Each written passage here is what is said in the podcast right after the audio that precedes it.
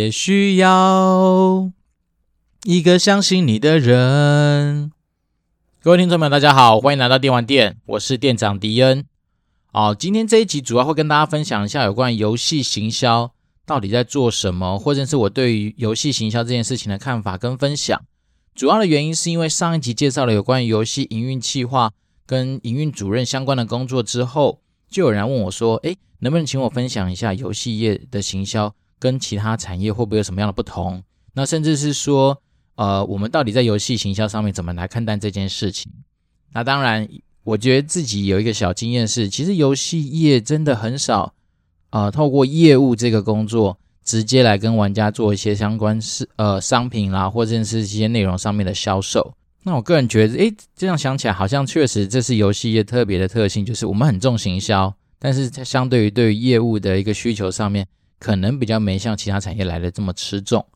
好，那首先先讲讲我对于行销的看法哦。以前还是学生在念书的时候，我觉得诶，行销这一门学科应该是相对比较有趣的。那么毕竟因为你可能可以做很多的一些你自己创意的想法的一些呃置入，但是实际上我工作这十多年来，我觉得行销它反而其实这过程中是相对很多繁琐的一些事情，然后也过程其实甚至也蛮痛苦的。原因是因为你必须要让你的每一分钱可能花在对的地方，所以你就必须要去收集很多的知识，哦，或甚至是资讯，来去让你在做任何决策的时候是比较我们讲胜率比较大。所以也就是说，它其实过程中并没有像大家想象中的说 always 充斥着说你好像有很多天马行空的 idea 可以去执行，那甚至是你只是一直在拼创意。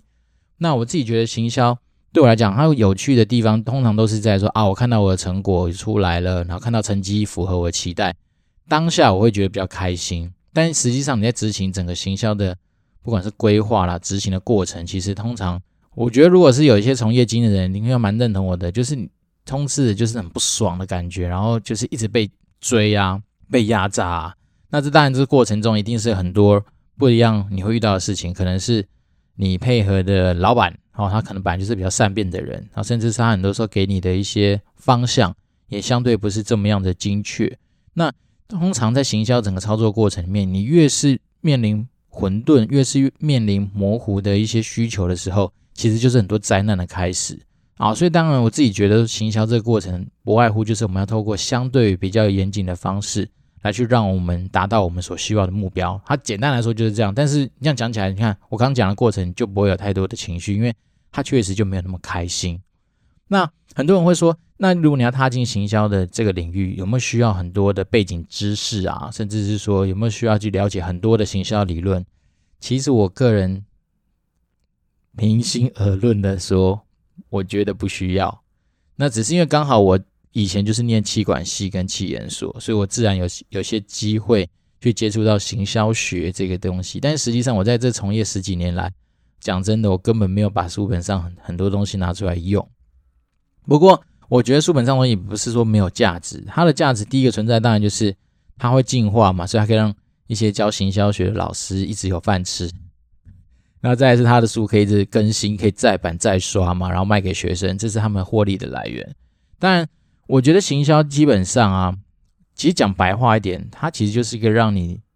今天的标的物哦，不管你的标的物是商品，是一个意念，是一个意向，能够成功的让你的受众产生你希望他们发生的行动，这一切的作为就是行销，大概就这样。它其实讲起来也没有那么复杂，那只是说，当然因为你的意念啊，你的产品这样整个传递的过程中，它自然就会有很多个可能性。所以也就是说，很多人会说。其实行销在这个领域里面，他可能不吃，他这么没有太吃重所谓的知识跟学历，但是他很吃重的是你的经验。那原因是因为很多时候你的经验都是透过真金白银去累积起来的。那当然这些钱不是你自己的钱嘛，所以依照这样的逻辑来说，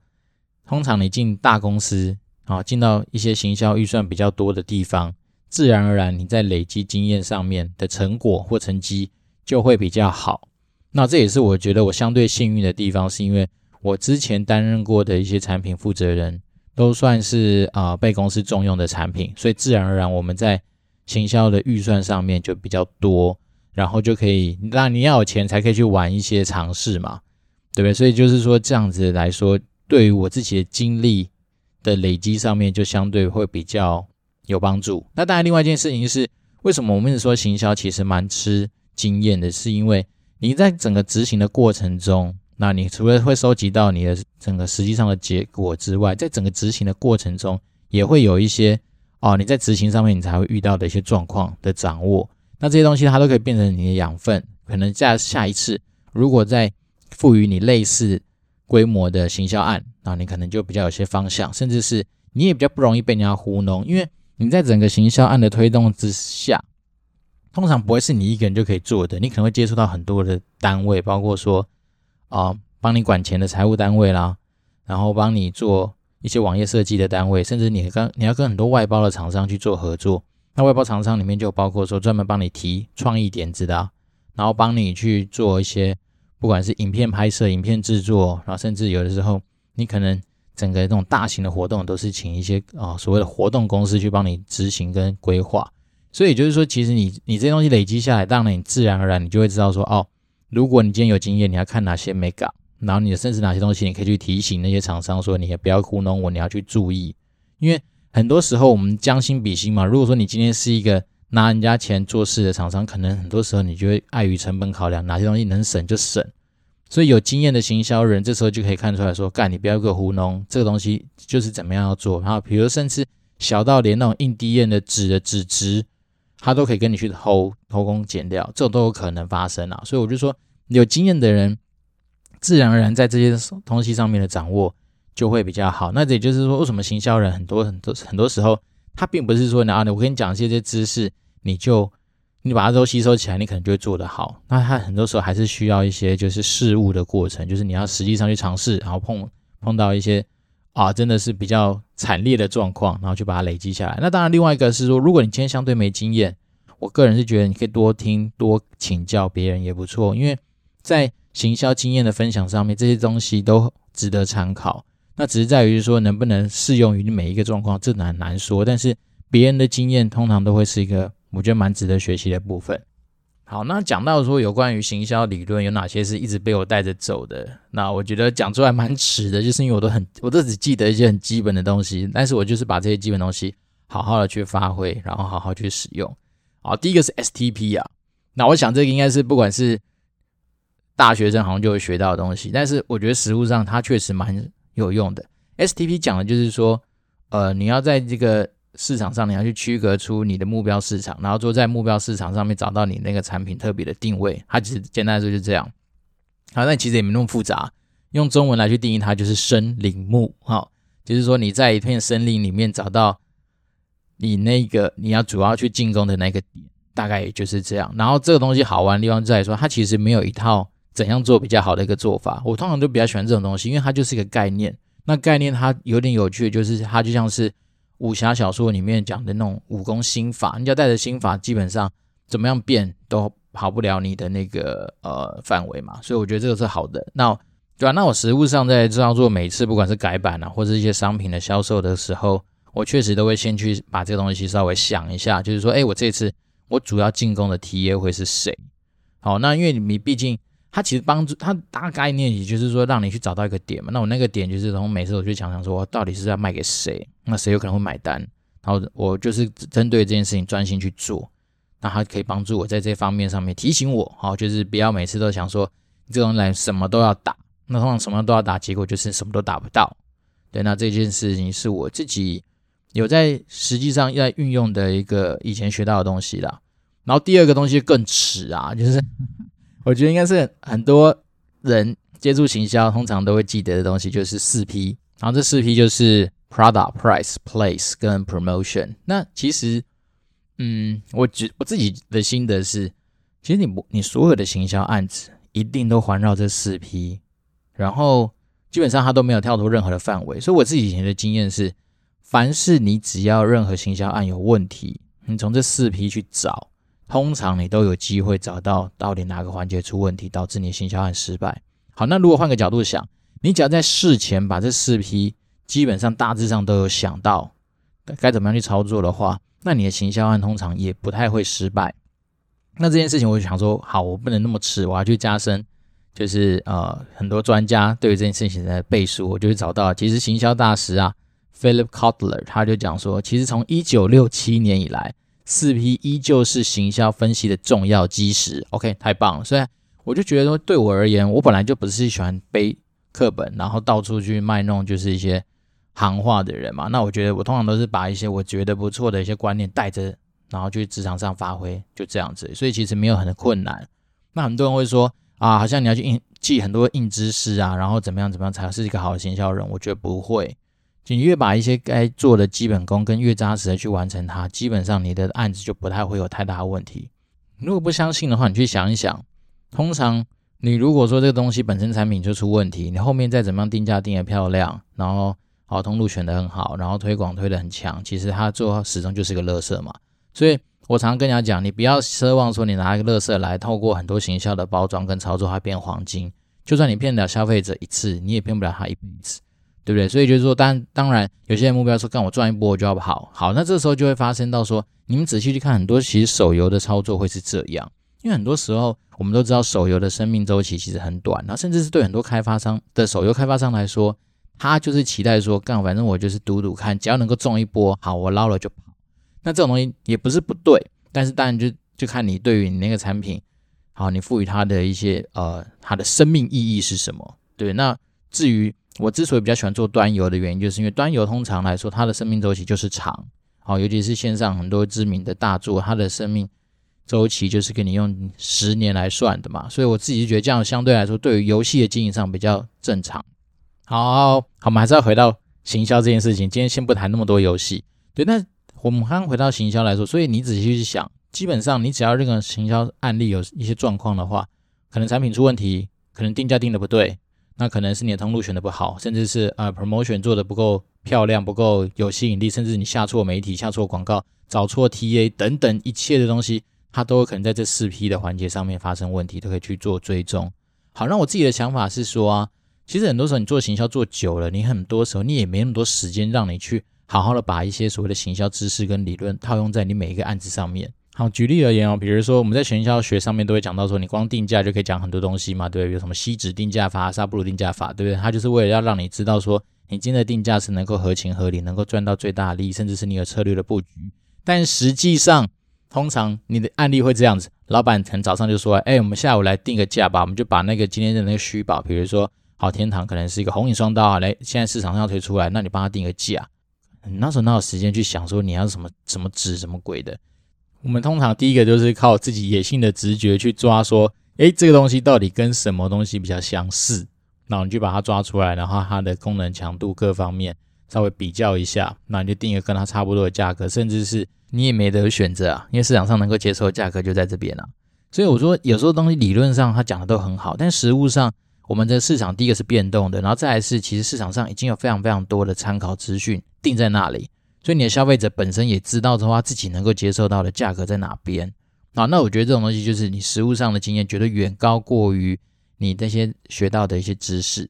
好，那我们刚刚说后面说的通路啊，跟宣传也是一样啊。因为其实有的时候并不是说你不想要去尝试新的通路，而是你根本没什么通路可以选。好，举例人，比如说线上游戏，你能够买到虚宝的管道，不外乎是游戏内，根本就网页上，或是我们比如说像你暴雪来说，我们有个暴雪商城。它是一个另外的平台，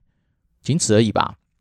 那有些东西甚至考量到成本效益的问题，你不可能说每次你要新新上一个什么商品就找电商来合作。那这些一切的一切，好，它都会影响着说你今天整个行销案子里面规划的内容。那它至于有没有需要我们说课本上面学到的一些行销知识，不需要。但它需要什么？它需要可能是你实际上从业的一些经验。那这东西你接触多了，你自然就会知道说啊，你接下来怎么做。可能比较有效率，可能比较好，甚至是比较能够达标啦。我们只能这样讲，就是我们尽量在做行销的时候，是为了达成我们被赋予的目标。所以我自己对于行销人有一个小小的提醒，就是说，你想做行销，你通常不要忘记你的本质是帮公司赚钱，而不是只是会花钱。因为会花钱，当然我以前有跟大家聊过，说，刚好现在突然间丢个三千万给你，你可能也不见得会花啦。但是基本上。花钱相对还是比较简单的，那你要想的是说，你今天花钱背后的目标到底是什么啊？所以以前我有遇到过一些企划来提案啊，很好玩，他就说，哎，我这次想要花个两百万，我说，哦，好啊，不错啊，那你背后能够赚多少？哎，给大家赚一百五，那我就问他说：“那你为什么要做这件事情？这么辛苦干嘛？对不对？你今天只要促成那个道具去卖，那你就把那两百万拿去买那道具灌回来不就好了？那你就可以账上多两百万啊。所以其实你在想行销这件事情的时候，你想的并不是说今天把钱花完就算了，而是你要想是说我今天每花一块钱，我后面可以赚回多少钱？那如果依照一个比较正确的财务的算法，我记得好像要至少赚个三倍还是五倍，是不是？如果我没有记错的话。这可能要根据你那个实际上你的那个损益表来去看，但我通常记得来说，以前好像大概要抓个三到五倍的一个回收才比较合理，因为你实际上你在执行行销的过程，你就是花钱之外，你本来在营运的过程，你还有一些除了行销以外的额外的花费啊，所以刚好聊到就拿拿出来提醒说，对，我们确实不要忘记，我们其实背后是有目标，是要帮公司赚钱，所以。我自己对于我自己的定义是，我把我自己定义成是营销人，反而比较不会是单纯的行销，而是就是我还要控产品营运这一块的东西。所以，目前确实在行销很多的一些执行面的东西，我们会有专业的人来帮我做协助。但是我需要做的事情是说，我要去掌握整个行销专案或者整个行销案它的一个成效上面的大小事情。那这也呼应到说上一集讲的时间管理的这件事情，就是说。其实很多时候，我们本来就是要交给专业的来处理。你不要希望说你今天一个人要去完成所有的事情，尤其是在整个行销案的推动上面，蛮多东西。我讲实在的，是很痛苦的琐碎的执行面的工作。那确实就会有人适合来去完成它，可能是外包的厂商，可能是活动执行的单位等等。那身为一个你把自己目标是拉得比较高的，比如说你是产品负责人，然后甚至你是营销专案的负责人，你可能就是。优先要去掌握的就是一些大的东西，所以这也呼应到说，我们讲的常讲的一句话叫做“管大管小不管中”。管大就是你管的是整个行销案，呃，整个目标，然后策略主轴跟方向；然后管小是可能你要找时间去稍微盯一下一些小细节，例如说有没有可能会用到一些哦触法疑虑的一些文字或文案啊，然后基本上你要确保你这个产品不要在整个行销案都完成的这这么好的时候，但是反而因为因为小失误。而导致说没办法上架、没办法推广或等等的这些状况。那所谓管小，就是管在这种地方。那甚至是我自己一个小小的一个经验是，我记得那时候我在操作那个《龙之谷》吧，杰伦特改版，差不多应该是二零一三年那个时候的案子。然后那个时候这个案子算是那一年度比较大的一个改版内容，所以我们相对于来说，基本上那一年大概百分之六七十的行销预算都投资在那一个改版上面。好，那当时我们的走法就是我们不走电视广告。所以，我们特别去找一些比较厉害的网络的入口网站，然后大量的在这些入口网站上面去做一些推广。好吧，那时候我记得买过那个雅虎奇摩，那时候他们有一个叫做就是首页的盖台广告。那雅虎奇摩首页盖台广告他们超贵的，它是用时小时来算的，然后还分不同时段。那时候我们记得买是最贵的时段，应该是中午，就是大家一般来说。学生或甚至是上班族会休息的时间，所以我们好像是跟他放一个小时这样。结果最有趣的是，时间到了之后，我想说我就鸡婆来嘛，来去看一下，说它到底有没有就是出来，然后想看一下成效，因为我也很期待说，哎，能够在那个时候算是相对比较大的入口网站雅虎能够露出，太棒，就会干没有哎，诶，然后就怪啦，你知道吗？然后那时候我当下第一时间我也想说，会不会是我浏览器有问题，我把 cookie 啊什么该清的清一清，也没有啊。好，然后我就。第一时间我就联络我们家的行销部，哦我就跟行销的讲说，哎，你去了解一下好吧？为什么不是明明讲好说你 Q 表就是排这个时间点，怎么没出来？然后我就他们去了解，他发现说，原来搞乌龙，好，就是排程不知道是有问题还是怎样，反正总而言之就是没有上。讲真的，对于整个行销的规划上是很大很大的失误哎。然后那时候我就想说，干，如果我没去看的话，是不是这些东西它就时间过了？然后过了之后，我也不知道说到底。整个市场上，他们会不会说出现假报告或干嘛？因为毕竟你整个行销走完之后，他们那些广告商都会给你一些，比如实际上的啊曝光率啦、曝光度啊，然后什么点击率等等的东西。那当然还好，那时候没有看到。那我们后续就赔偿了我们其他不同时段的一些，比如盖台版位啊，甚至以前那个雅虎信箱登录的时候，你在等待的那个登录旁边也会有个页面等等啊，就赔了不少啦。只是我当时候就觉得说。行销这种东西，它就是这样。有很多时候，你时间错过了，然后如果都没人发现的话，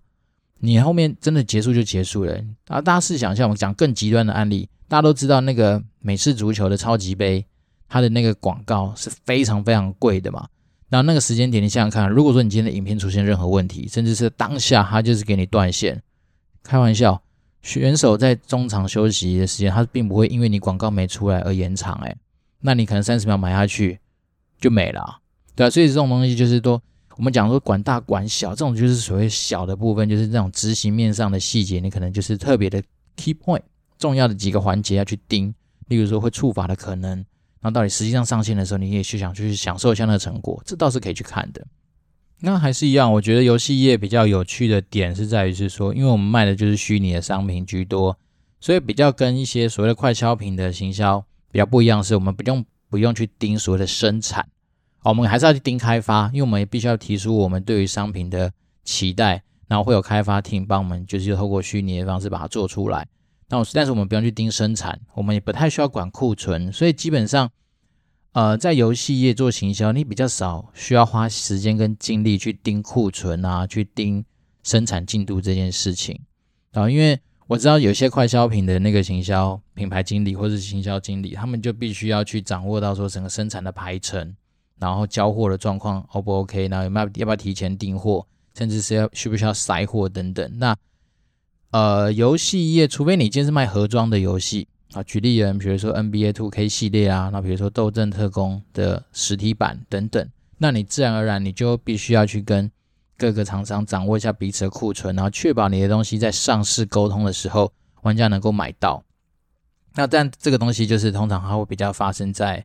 呃上市阶段，你才会需要去注意的事情。后面通常一方面是你的宣传档期可能也差不多结结束了，然后再是玩家可能随着后面。对于很多东西的忍耐度，也许稍微还好一点点。然后，因为毕竟你在上市的时候，你可能铺天盖地的会去打很大声量的广告。那当然，那时候如果说玩家当下没办法买到，那当然就会影响到他们的感感官。然后，甚至是那个热度一过，也许真的就会有影响。对，然后这也代表说，其实每个产品本来它就有它固定的生命周期。那到多少也当然跟你的行销周期有关嘛。比如说，你希望在上市的这个月，就是大量的去沟通你的东西。那当然过了之后，你也不可能一直有那么有钱，一直去烧，一直去烧，所以它自然而然它就会有热度衰减的时候。那这些东西经验累积下来，你就可以帮助说，你今天在做整个行销规划，甚至资源投放的一些安排上，你就更有你的经验。好，对，那我们上一集讲了说，呃，营运相关的人在做什么，然后这一集讲了一些行销的人在做什么。其实我个人蛮建议是说，如果你对于行销或者是对营运这件事情有兴趣的年轻人，都蛮值得赶快投入的。好，那当时候其实我先讲讲我自己的背景，是我以前很早就开始跑业务了，然后我一直觉得说业务可能也会是一个我在职业上面可以参考，而且应该不错的一些发展。大概国中开始我就有开始做类似业务的工作，所以我对于业务怎么样去跟人家沟通、应对进退啊等等的那种东西，算是有一定的一些认识跟基础。但是我觉得行销好像不是，行销它确实蛮多时候你需要拿着公司的资源，然后甚至你要。能够有一些实际上的一些经验的累积，所以那时候就觉得，哎，还不如趁年轻还可以学东西的时候，来利用一些比如说公司给的资源，然后来去累积我在这方面的一些经验跟能量。所以那时候就是我基本上从大大陆回来之后，我为什么没有去再投入业务相关工作的一个最大原因，就是我觉得，哎，趁年轻能够多学一些东西，能够多历练一些东西，应该是相对比较 CP 值比较好。那确实后面证实证实的也是，就是说有些东西并不是说你今天想做就做得来啊。比如说你业务，你今天可以去啊，假设我想做房仲业务，我就是努力的靠我一个人有机会，就是要去拉案子、推案子这样。但是你今天要玩行销不容易诶，比如说像我们那时候做我刚刚说的龙之谷或天堂的那种行销，有的是三五千万这样在砸。那我自己最近开始想说，诶。Facebook 好像有些粉丝团的功能可以去推广，然后一两百块在下的时候，我都觉得 我靠，这好心痛。就是说，这是自己的钱，但是你今天拿了公司的钱，可以做这些尝试的时候，这种经验确实就是要遇到，然后去 run 过之后，你才知道哦，怎么样去把那个钱好好的利用啊。然后，当然你这个东西学到的东西就会是你的，这是别人带不走的。而且，哦，我自己觉得做行销有一个很不错的事情是，你。通常你做过的案子，它就可以在你的履历上面很容易的被展现出来。那这还是为什么很多人说做行销的人其实真的要往大公司去走，甚至你要有机会接触到大的案子，原因就是因为那东西被大家认知上比较容易啊，就是你不用花多时间去解释说你那个案子是什么。举例人，比如说你跟我们讲说，哦，你就是有做过，举例人，比如说贵格，哦，比如说某个产品的行销案，好，甚至说做过白兰氏基金的什么什么行销案，那甚至你如果在游戏业的话，你可能说，哦，你做过，好，就像我就说我做过天堂啊、龙之谷啊等等，那大家对于你的那个信心度可能就稍微会比较高，因为大家至少会相信说，哦，公司。很愿意把这个产品，然后更愿意把这一大包预算交给你去做，那当然你就会有一定的信心程度说，说哦，对，以后就算你接触接触到，比如类似规模的案子，你也会比较有方向，说你要找谁，然后可能哪些环节你特别需要去注意。那当然有经验的人，可能你一开始在确认需求上面，你可能就会比较知道说你要去跟人家谈什么。好，比如说你是像我以我来说，好，比如说我拿到改版内容，那我自己就会先去。以玩家的角度来看看，说这个东西它到底哪些东西是吸引人的，那把这些吸引人的点都抓出来。那当然抓出来之后，其实这也是就是行销学四 P 里面的产品嘛，就是你至少要先确定你主要要去沟通的那个标的物是什么。那先把这个产品力定义出来，说它的强中弱的程度。那接下来再看说，好，你今天根据这样子的一个改版项目，好，那它到底能够吸引到谁回来玩？那它的吸引强度怎么样之外，那当然我们就不要忘记说，你觉得强度带回来这些人，那根据他也有可能在改版里面提供的商品，他能够赚到多少钱，那可能利用这样方式来去回推说，到底实际上你能够运用到多少的行销预算跟行销费用来去做这样的一个推广。那这些一切的一切就是你，因为你有经验了嘛，所以你自然而然你会比较先思考过一轮，而不是就直接推开老板的房门说，老板给我三百，给我五百。哎，老板会被你问到有点莫名其妙，说你要到底要干嘛？对，但是我觉得这种东西就是经验的一个累积的。那当然，另外一件事情就是，因为很多时候，如果你没有取得上面或者是财务单位的一些信任，或者是合作上面的一些默契的话，我有听过一些案例很有趣哦。就是我记得以前好像有些可能新人吧，光是要做一个五千块，又还有还是一万块钱的一个行销费用的一个支应。他可能就要先花一点时间去写一份报告，说为什么要来花这个钱，然后这个东西预估的成效是怎么样，然后结束之后他还是要针对这个东西来去写结案报告。然后我就觉得天哪，好辛苦哦！如果是我的话，我可能就不会把这个东西单独抽出来去写一个报告，我会把它包在我的整个可能是改版的计划里面，然后这可能五千块、一万块钱的东西就当成一个子项目，把它带过带掉了。要不然真的，如果你的生活之中都充斥着这样子的事情，其实你会忙烦，然后你真的没有办法花心思去掌握那个更为重要的事情，对啊，那这是一些算是小撇步吗？我也不知道，我只是说，就我以前在做一些呃产品营运的一些事项上面掌握的时候，真的就是管大管小啦。那中间这种东西，有些东西就放开，比如底下的企划去完成，甚至是给更多专业的人来去协助这样。然后我自己是。蛮看重行销这件事情，是它给它算是一个在整个职业选择上面算是倒吃甘蔗的一个职务，对啊，在初期没经验的时候，相对而言你可能会做比较多执行面的工作。那执行面我们也都知道，因为相对来说价值性就比较没那么高，所以你当然薪资也不会到太漂亮。但随着你的经验累积，那你主动去争取一些大案子的一些参与，其实它会有办法。在你整个履历上面，肯定会看到爆炸式的成长。尤其是你只要做到一两个吧，我觉得代表着那种大作，或是那种大的案子，其实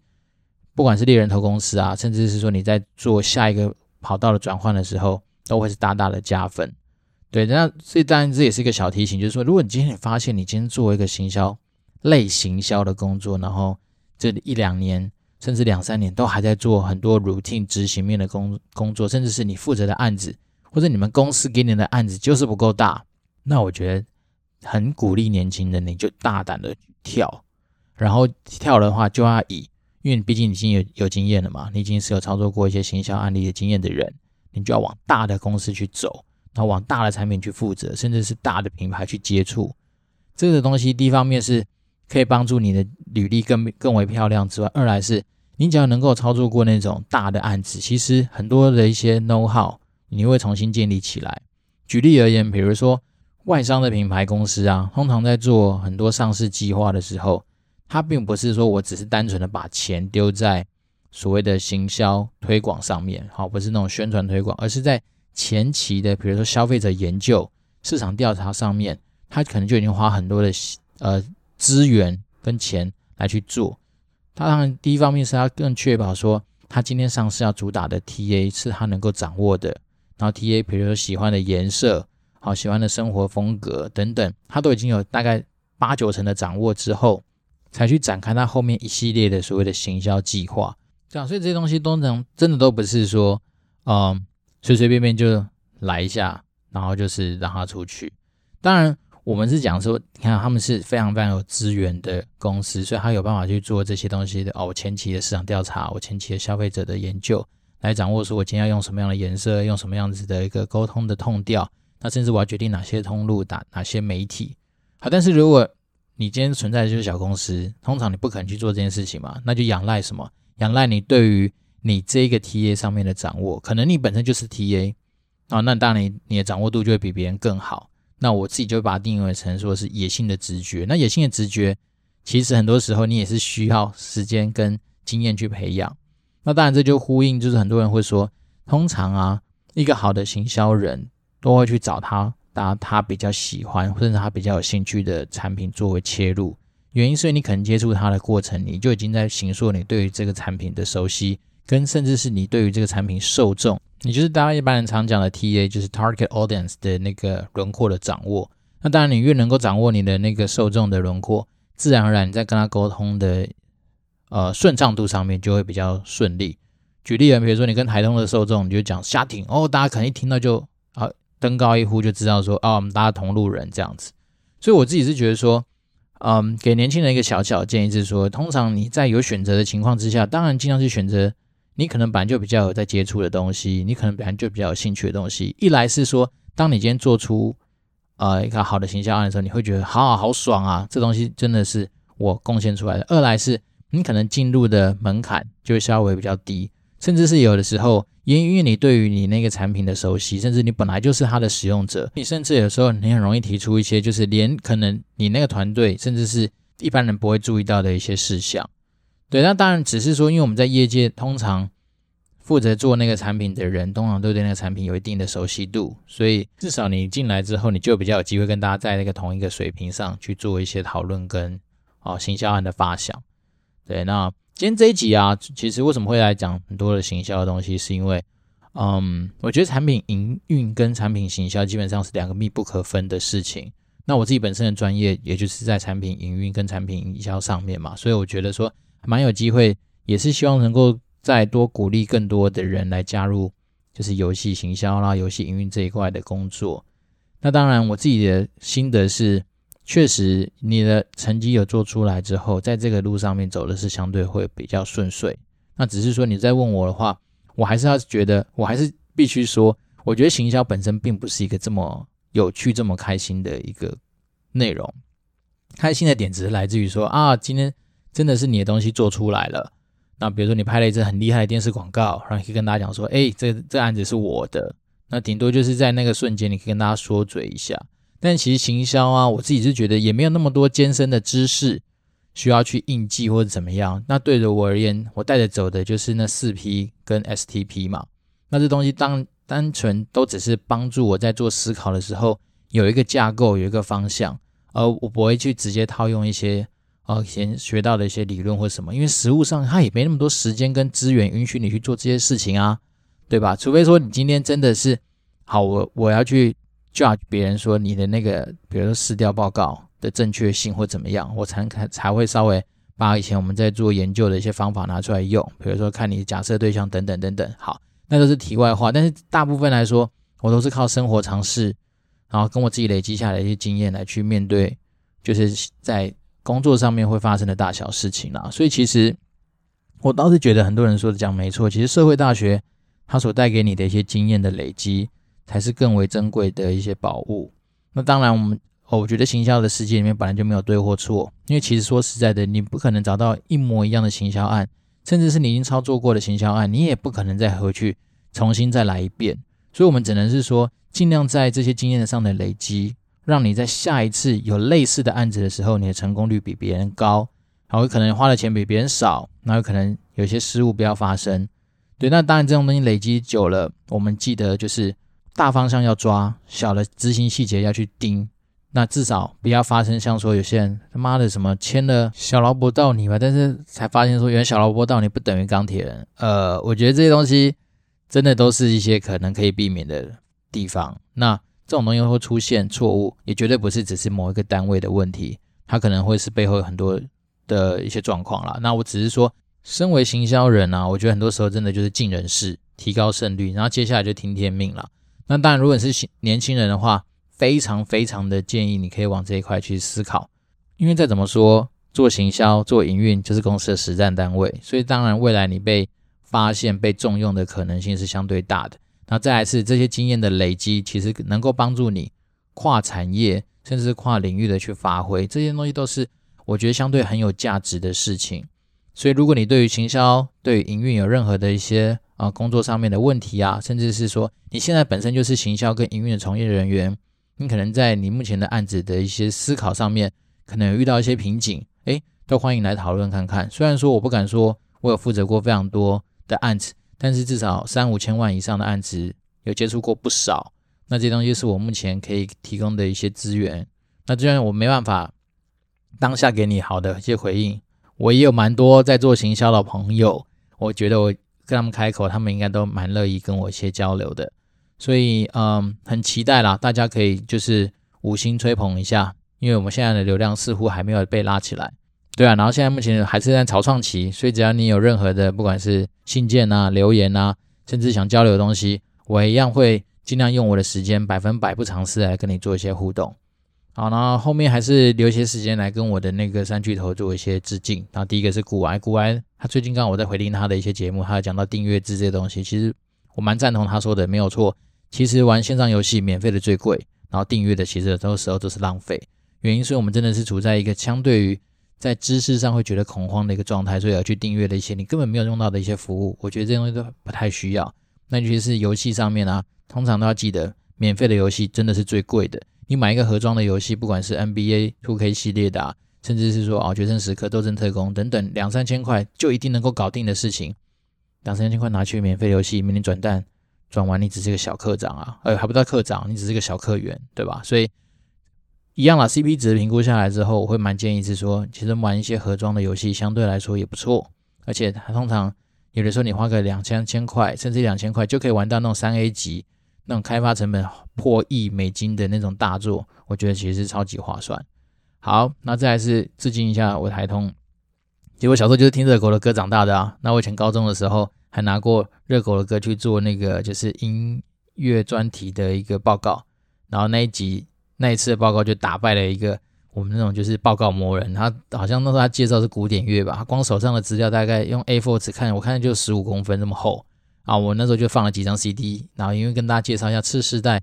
新的饶舌乐这样子的内容，大家整个嗨翻超爽，然后我就拿到当周什么最佳报告主题，耶！但是其实。单纯只是想说多去尝试一下生活中的事，大小事确实还不错。然后百灵果，我已经第二次在丢我的呃介绍信给你，希望你能够给我一些回馈，感谢感谢。好，那今天就哦对啊，最后再推首歌给大家听听。那我觉得这东西也蛮符合，就是实际上在工作这么多年之后心境上的转变，一样是陈奕迅的。好，我想推荐的是《床头灯》，